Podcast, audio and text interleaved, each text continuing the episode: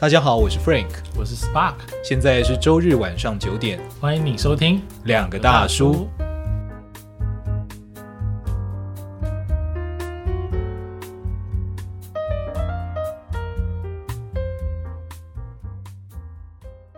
其实你看，我们聊这个啊，它其实就像那个克里斯汀生啊，在你如何衡量你的人生里面讲的，其中一个概念也是这样吗？你重视了，那你有没有投入呢？嗯。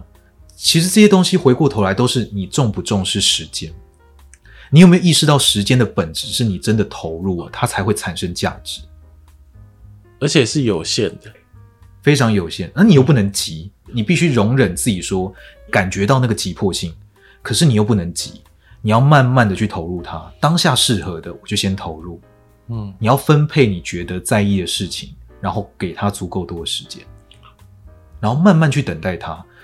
而且而且，因为你是必须要慢慢的做，对，所以其实你是要根本上的认定这件事情很重要，不然你根本就可能三天两天你就你就不想要再花时间了。没错，我后来发现，如果你有这个概念，如果我们有这个概念，嗯，我们就会去选择每一次要出发的标的。当然，这不是一个借口，因为我们很容易给自己找借口。可是我会发现说，诶，那我就会去挑选说。这个东西我要长期投入，所以我不能浪费时间。Uh huh. 我要确保它可能第一个，它可能跟我真正想做的事有相关。对。第二个，它可能可以发挥我的价值。嗯、uh。它简单来说，它就是我的天赋与热情。嗯、uh。我觉得这个是时间管理的最后一课啦。对。但我觉得在整个都了解之后，我就会把它放到内心中很重要的位置。我在选择每一次出发的标的的时候，我都会重新检视过一次。嗯、uh。而最后一关就是。它到底是不是我的天赋与热情？因为它就是符合长期可以投入的标的。那有些人会想说：“哎，万一选错怎么办？”嗯，就是我当下难道选的就是对的吗？嗯，我觉得那个其实就是啊，我觉得那是一个借口。哎，哦，就是说啊，我不知道我会不会选错，所以我就跟着别人的标准选好了。当然，有人选了就不会错。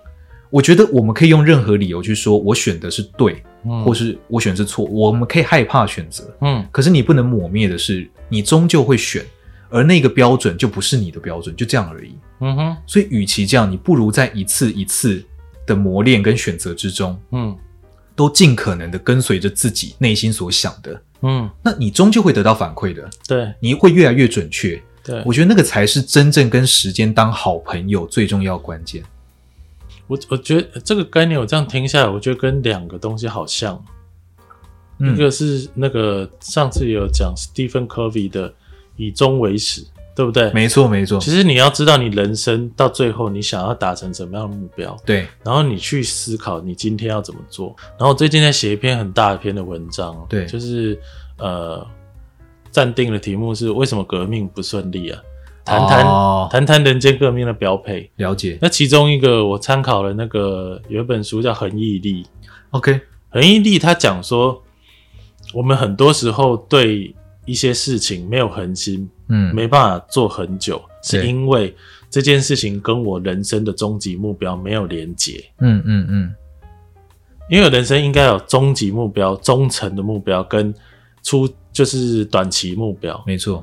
那很多时候，大家都会在局限在短期的目标，对，比如说我现在想要学一个吉他或者是什么，但是我没有办法投入在更多的时间，或是没有办法持续，是因为它跟我人生真正想要前进的方向其实是没有关系的。哦，OK，然后它就会被被牺牲了。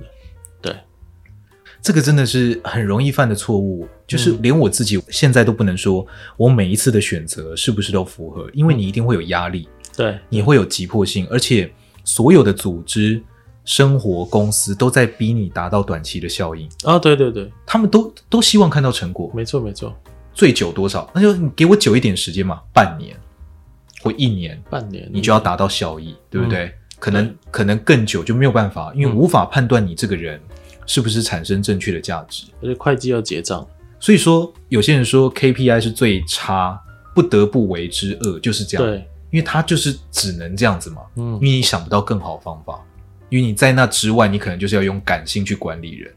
但我觉得你可以做一件事情，包含我现在我也这样提醒自己：如果我做这件事情特别简单，对，特别轻松，嗯，那这件事情我可以很肯定的告诉我自己，这不是我的天赋与热情，这不是我可以发挥价值的地方。哦，包含我自己在写老师播客，我现在呃，大概在上上周吧，我突然发现，就是我的文章就写的有点应付。嗯，那我是怎么发现这件事呢？嗯，我发现我不用思考。哦，后来我就发现了，所以我就立刻调整了，因为这件事没有给我带来挑战。嗯，他的东西一定不会 OK。嗯。我没有在试图往下深挖一层，嗯哼，这个东西不会给我挑战，也就不会带给我成长。哦，所以我觉得在天赋与热情，或者是说什么东西才是你适合走的方向，跟时间当好朋友这个议题上，每一次的选择其实它是有标准的。嗯，简单来说就是感受到你挑战过后的喜悦跟成长。嗯这件事对你有没有挑战性？你有没有因为要跨出这一步感到略微的痛苦？嗯，而跨过之后，你又感觉到啊，有一点如释重负，嗯，可是又期待下一次。嗯哼，我觉得那个是你在每一次选择你可以去做的，因为我们我们会下意识的选择轻松的路走。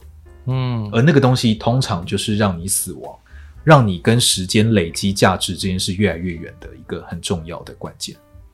我我我这样听起来，我觉得这个东西可以延伸到一件事，欸，嗯，就是家庭人间革命，因为家庭人间革命听起来就是很像啊，就是假设了，譬如说你跟你的父母沟通上是有障碍的，对，那其实很多时候你很容易选择简单的那条路走，你就不要跟他沟通。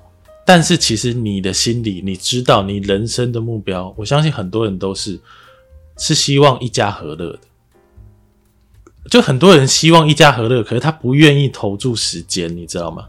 因为这件事很难，很很，很难、啊，很有挑战性，非常难，很不舒服，很不舒服。对，可是他又不愿意投入时间，那他当然不会改变。没错，前阵子有人跟我讲一个他家里的烦恼，就是他父母离婚，嗯、对，然后妈妈就对他有些情绪勒索的问题。OK，然后他就跟我说这个问题要怎么解决。嗯，我就跟他说，首先你要知道这个问题十年才能解决一些些。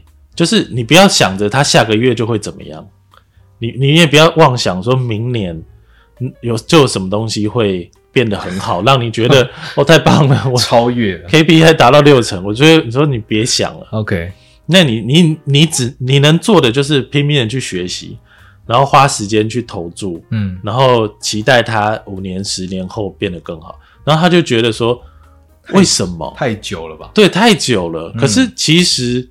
真正有在面对人生的挑战、真正的考验的，就像刻意练习一样啊，就是一个真正的专业或者真正的难题。其实你不投注时间，你永远不可能，永远不可能像滚雪球一样滚到一个足够大的雪球，让你堆成一个雪人。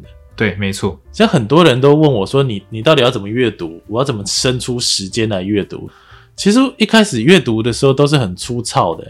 都是很粗糙的啊，就是去书局，然后就翻开来看呐，然后先从喜欢的开始看呐，然后看的当就是可能五年十年之后，前面你都觉得我前几年都不知道在看什么，对，看一些小说或什么，没错，然后到最后，哎，你发现我可以透过这件事情来有一个有系统的成长的时候，其实已经很久了。对啊，我觉得，我觉得你今天讲这个东西真的可以延伸到很多事情，对，而且都非常棒。